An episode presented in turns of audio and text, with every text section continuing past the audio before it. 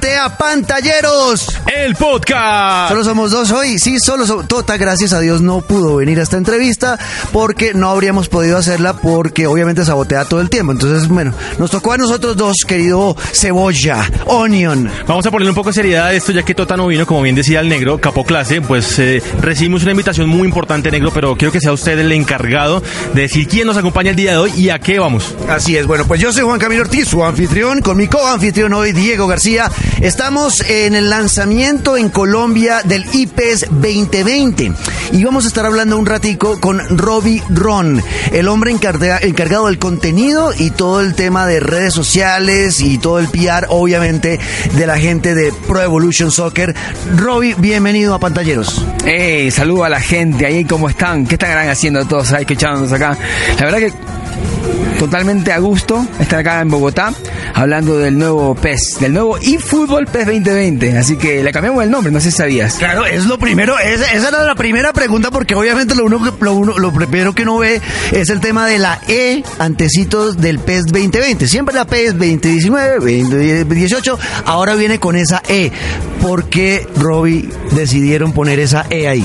Bueno, como ustedes se han dado cuenta, el tema de los esports se ha hecho muy importante, no solo para Konami, sino para el tema de, todos los videojuegos. Y el tema del eFootball es, digamos, el deporte dentro del deporte de los esports. Entonces, la verdad que, ¿por qué no? Para que la gente se dé cuenta que estamos con todo en el tema de los esports, llamarlo eFootball PES 2020. Y Fútbol PES 2020. Bueno, es, es cierto, hemos visto todo lo que ha generado el revuelo, los eSports. Hace poquito hablamos en el episodio donde usted no estuvo cebolla porque lo sacaron. Otra vez llegó a la banca usted. Gracias, muy amables. Gracias, Luisca, por este bancazo que me pegaste. Otra vez quedó en la banca porque llegó ya, volvió Luis Carlos. Pero eh, en el- en el último episodio, Robin, estuvimos hablando del tema de los eSports y cómo los medios tradicionales y los deportes tradicionales todavía no terminan de entender qué es lo que está pasando. Hace poco tuvimos el Tour de Francia, tuvimos un ganador colombiano. Ese ganador colombiano se llevó 500 mil eh, euros eh, por quedar campeón del Tour de Francia, ¿no? Una prueba muy exigente. Y eh, se hizo el torneo de Fortnite, la Copa del Mundo de Fortnite. Un niño de 16, de 16 años se llevó 3 millones de dólares. La gente aquí se volvió loca. Se enteraron, ¿cómo así que un niño de 16 por estar jugando esos videojuegos allá en vez de estar estudiando se ganó tres y el pobre Egan que se partió las piernas en las montañas, en los Alpes, en los Pirineos, se ganó solamente 500 mil. ¿Qué hay que decirle a esta gente? Es, es otra generación. Igual nos ha costado a todos entender un poco. Imagina que nos hubiera pasado si en nuestra edad, en vez de jugar con los amigos ahí todas las tardes, hubiéramos ganado plata por jugar frente a la consola, ¿no? Ah, no estaría callo. Otras épocas, la verdad. Hubiéramos sido varios, tenemos otro tipo de carrera. Pero no, la verdad que ha crecido, ha crecido y es. Y, y no es solo. Es algo que la gente por ahí siempre piensa que es el gordito, el que no estudia, el que está frente a la consola jugando todo el día. Pero no es así, la verdad que hay gente. Yo conozco muchos ingenieros ya de mi edad que juegan a, a- a PES. Eh, gente. hay chicos que mi- mis hijos juegan a PES y, y todavía cumplen con sus tareas y cumplen con sus cosas. Así que hay que pa- pasar esa página, pensar que solo el vago se pasa jugando la Play, sino que también hay gente que si se dedicas, a mí me dijo un profesor una vez, si te dedicas a hacer lo que te gusta, por ahí llegas a hacer una carrera de esto. Yo creo que hay mucha gente ahora que está dedicándose mucho más al tema de los esports y si comienza a profesionalizar.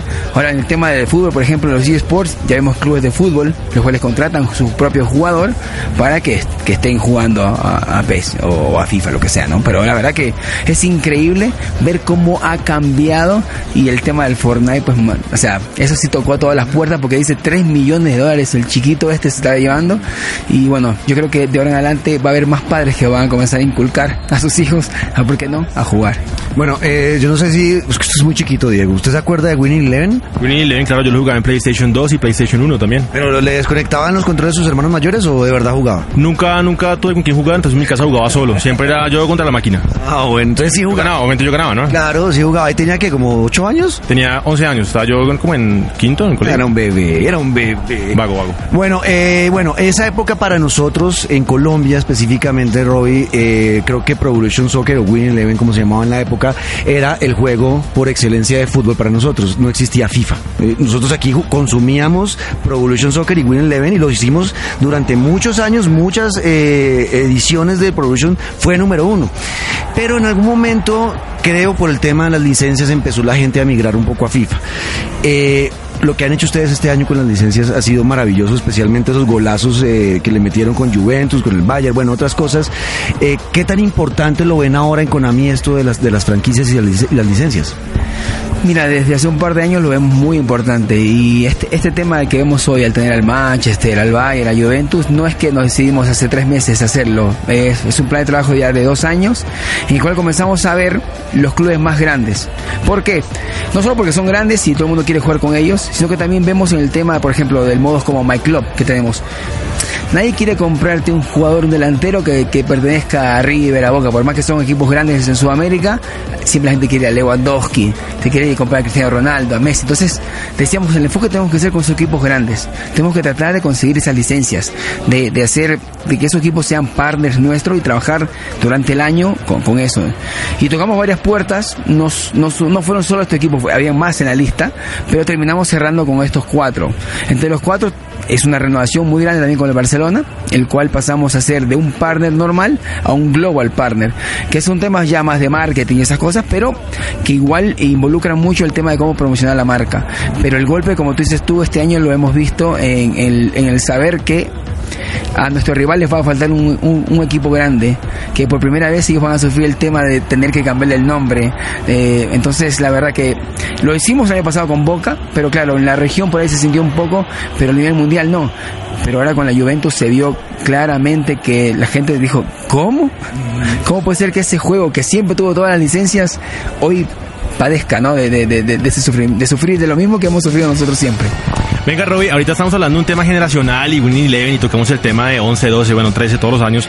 Pero sería chévere preguntarle eh, qué hace, por ejemplo, eh, para atrapar otra vez al público que en algún momento se quedó en el camino. Se quedaron con, no sé, con PES, con PES 15 por ahí. Y hasta ahí llegaron. ¿Qué van a hacer ustedes con el 2020 para atrapar de nuevo a ese público? Mira, hemos hecho, hemos hecho dos cosas en esta versión. Una, el tema de la jugabilidad. Alguien me acaba de preguntar en la puerta, bueno, ¿qué te, pare, qué te parece a ti el gameplay? Y le digo, a mí me parece muy winning, muy winning eleven. O sea, algo que para la gente si no lo probó, eh, desde hace 5 o 6 años dice, wow, no cambió nada. O sea, sea, cambió visualmente, pero en los juegos se siente esa, ese... Yo le digo la receta de la abuela. O sea, esa, esa que dice, bueno, no importa dónde esté en el mundo, si es la misma receta de mi abuela, va a salir la, la comida igual. Entonces yo creo que por ese lado la gente va a sentir que se puede hacer con los controles y con los dedos lo que se podía hacer hace 5 o 10 años. Pero por otro lado, eh, el tema de los modos de juego, los modos más legendarios de, de es la Liga Master. Y es algo que nos hemos enfocado este año bastante, gracias al feedback que nos dio la comunidad, los fanáticos y nosotros mismos dentro de la compañía que venimos trabajando hace mucho como fan también. Entonces, eh, el poder tener leyendas eh, como directores técnicos, el poder tener jugadores, o sea, lo que, lo que tú siempre querías en la Liga Master, que, cuando hagas un gol vea la banca y el, entrenador te diga, ah, golazo, vamos a celebrar. Eh, tener ese, ese, ese tema de como una historia creada en tus manos eh, en la Liga Master yo creo que va a volver a, a marcar un hito y, y, va a traer de vuelta a la gente que te digo que jugaba el Winning Eleven. Bueno, Roy, hablemos de eso, de las físicas. Eh, Tota, que fue el otro que no pudo venir porque es muy cansón y no, preferimos no traerlo, pero él era muy fanático del Pro Soccer y del Winning Eleven. Y yo sé que los expertos, los que más saben de juegos de fútbol, todos siempre han hablado que las físicas de Pro Soccer son mejores que las de FIFA. Se siente mucho más eh, real al tacto, a las manos, el tema del movimiento del balón, de los pases de profundidad, eh, como que sientes que necesitas ser mucho más eh, asertivo con, con los movimientos que hagas con tus manos porque para poder ser efectivo a la hora de, de hacer un pase, por ejemplo. Estas mecánicas para el 2020, para el IPES 2020, ¿cómo vienen? Mira, se ha mejorado bastante. Este año tuvimos la ayuda de Andrés Iniesta. Eh, y como te digo, tuvimos ayuda, no es que lo íbamos a un hotel y le preguntamos algo. Él, tú, como vive en Japón ahora, porque juega allá, eh, tuvimos la oportunidad de tenerlo varias veces en la oficina. Y lo bueno fue que él nos decía, ese movimiento está mal, es irreal, no se hace así, deberíamos ver cómo se puede hacer para que el jugador... Una de las cosas que aprendimos mucho es para que él dijo, una de las cosas que, tenemos, que tiene que hacer este juego es tener una, una forma de que el jugador pueda pasar en espacios reducidos entre dos jugadores. Y era, es una jugada típica de Iniesta, de, de lo, no, no solo Iniesta, pero de lo más habilidosos, ¿no? Si, si te pones a pensar en Maradona, Messi, entonces eh, encontramos eh, sin complicarla mucho, porque ese es otro tema. Porque tú dices, la gente pide, sí, pero habría que hacer esto y el otro, pero si le ponen dos, tres cambios más en los botones, tú dices, no, no, no, nadie va a poder usarlos. Entonces, eh, la magia, lo, dije el otro día en, en, las redes sociales, la magia está en el R3. Cuando puedan jugarlo hoy, eh, nadie se acostumbra a driblear con el R3. Lo que usábamos mucho el R2 antes.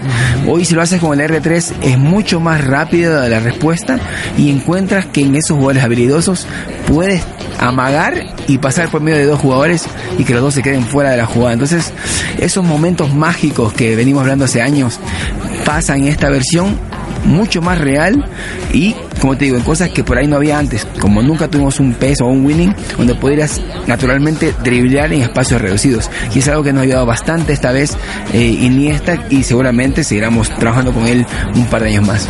lo que usted no puede hacer en la vida real, nunca en la vida, ¿usted se imaginó alguna vez? Porque en la vida real usted debe driblar o hacer eh, drible en espacio reducido nunca, digo. No, yo nunca, yo en regate y para el piso, por eso es que es lo bonito de PES, como hablaba Robin. Para el piso usted es demasiado alto para el fútbol. Yo miro de Se enreda, por eso le decimos cebolla. Al basquetbol o al voleibol, por ejemplo. Pero siempre me llamó la atención el fútbol y por eso siempre hermano Pedwin, Leven y toda esta vaina. Es verdad. Bueno, eh, eh, yo veo con mucho optimismo eh, lo que viene con este IPS 2020. Hablábamos del tema de la licencia de la Juventus y sabemos, porque uno cuando ve lo que hicieron, por ejemplo, con las, las caras de Lionel Messi, ¿no? El tema de, de la captura de la física del, del jugador. Cuando ustedes tienen al jugador y pueden trabajar con él, moldearlo, queda realmente mucho más real que cualquier otro juego de deportes. ¿Cómo les fue con ese, esa toma de muestras con el equipo de Juventus? Mira, excelente. Hicimos Juventus, Bayern, hicimos al Manchester hicimos otra vez a Barcelona. Barcelona teníamos, como hemos trabajado ya cuatro años, teníamos, pero quisimos volver a hacerlo otra vez, especialmente a Messi, porque ahora como es la el embajador número uno de, de, este pez, eh, quisimos volver a escanearlo. Y la verdad que es una locura trabajar con Messi porque todo el te dice, no, pero Messi siempre está ocupado o Messi por ahí, no sabemos qué, qué día tendrá para, para, para, hacer algo que no es lo que habitualmente hace, pero la verdad que la disposición que tuvo es increíble, o sea, el tipo dice, no, no, no, si tenemos que repetirlo lo hacemos otra vez más, otra toma más, no, sí, verdad, eh, y aparte decía, yo la paro así, le pego así, si en estos momentos, en esta posición, si, si tengo que rematar eh, con dificultad, le voy a usar tres dedos, o sea, nos dio todos los detalles y el equipo de Japón tomó nota de todo, aparte como te dije, fotografías, videos, de todo la proporcionamos para que podamos tener al, Messi más real que nunca. Venga, Roby, ya que estamos hablando del tema de las licencias y que, los jugadores le exigen más a una compañía, luego a la otra y el, paso de los equipos y eso, sin modo a, adelantar mucho, si usted quiere o no quiere, ¿qué otros equipos tienen ustedes como en la mira que a lejano o corto plazo pueden decir, este aguantaría también pegarle para que sigamos nosotros desarrollando nuestro pez? Mira, las licencias es difícil hablar un poco porque son todas distintas en todos los países. Eh, si vamos, y te explico rápido, eh, por ejemplo, la Liga Española, ¿no? Es una liga o exclusividad de EA. En nuestro caso, nosotros tenemos un partnership con Barcelona. ¿Por qué no podemos tenerlo exclusivo? Porque ellos, la liga, tiene los derechos también de los clubes. Ahora vamos al tema de la Juventus. En Italia, el, calcio italiano, la Serie A, no tiene los derechos de los clubes. Entonces, tú cuando firmas con la Serie A, te dan el trofeo, los logos y dicen, este, este es tu, contrato con nosotros. Entonces, no va con club. Entonces, por eso aprovechamos, dijimos, bueno, vamos por la Juventus, lo hacemos partner oficial y le pedimos la exclusividad. Entonces, eso fue lo que hicimos cuando dijeron, sí, listo, vamos, lo firmamos, le, gustó la, estrategia, le gustó lo que estábamos haciendo, le gustó cómo estaban quedando los jugadores, dijeron, listo, lo hacemos exclusivo, tres años y ahí estamos. Entonces, por ahí dices tú, pero ¿por qué no otro equipo? Al Bayern le hicimos lo mismo, pero el Bayern también tiene el mismo problema que la Bundesliga no, o sea, también tiene contrato con los clubes, lo cual no puedes quitarle. A solo que, como también hace EA, es que consigue la liga en sí y hacer un partner con cada club. Entonces ahí te, bloquea por todos lados. Robin, muchísimas gracias por estar con nosotros, por acompañarnos un ratico en este podcast y al final unas palabras para la gente fanáticos en Colombia del Pro Evolution Soccer de por qué deben comprar este juego. No, yo siempre les digo, miren, ya dejémonos de, hablar y, decir todas las cosas que vienen. Pruébenlo, está disponible. Ustedes jueguen y ustedes decidan qué tienen. Para mí, como te dije, eh, como te dije, Iniesta nos ayudó tanto y la jugabilidad está, pero es, estoy orgulloso de la jugabilidad, como el equipo pudo hacer lo, que ha logrado en este PES 2020. Aparte visualmente la iluminación de los estadios, eh, hubo escaneo de jugadores y de estadios. Entonces en, en ese tema yo creo que con el 4K la gente lo puede disfrutar eh, de mejor manera. Pero siempre le pido a la gente que lo juegue, que lo juegue nos siga en las redes sociales y nos diga, mira Robbie, esto está bueno y esto deberíamos mejorar. Porque siempre tenemos para mejorar. Entonces, es, fútbol, el fútbol no es perfecto. A veces necesitan del bar para ganar los partidos. Entonces, le mando un saludo a todos. Eso es, ahí estaba Robin. Señores, esto fue Pantalleros. El podcast. Sí, señores, esperen más episodios. Este es un episodio extra especial solo para ustedes del IPES. Así que un saludo a todos y nos quedamos ahí conectados siempre en Pantalleros, el podcast. Chao, chao. Eh, para uno tener el apoyo de es muy lindo. Tengo la suerte de, que me pasa prácticamente a todos lados que voy y soy un agradecido por,